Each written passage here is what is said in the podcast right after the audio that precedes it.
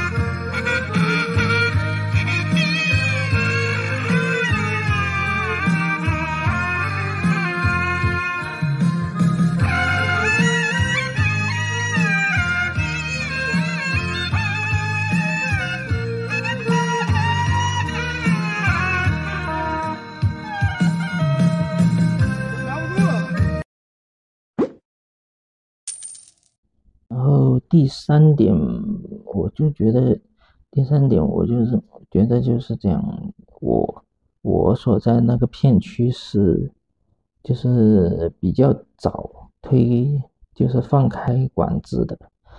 但是后后面，但是后面因为放开管制之后，其他区并没有放开，也没有就没有放开跨区域的限制，所以我。就在家里面又待了三天之后，那星期五的时候，我我我才是，我就星期四的时候收到通知说星期五可以放开了，我才顺利的跨区上班了。现在这次疫情嘛，对我来说其实没啥影响。疫情的时候我就看了好多部。动画片啊、综艺啊啥的，电视剧，甚至还有话剧，等于说等于说之前的存货也轻了一点。还哦对呀，对，还还有播客我也听。现在想一想，成都这个启示是什么呢？我觉得其实买房子还是。不要买在主城区好，虽然我这句话有点政治不正确，但是我为什么这么说？是因为主城对外地人来说，成成都最大的、最深刻的印象就是在主城区，成都的旅游景点也大部分在主城区。所以，外地人一一来，肯定就是要往什么春熙路啊、太古里啊、宽窄巷子去的，奔着去的。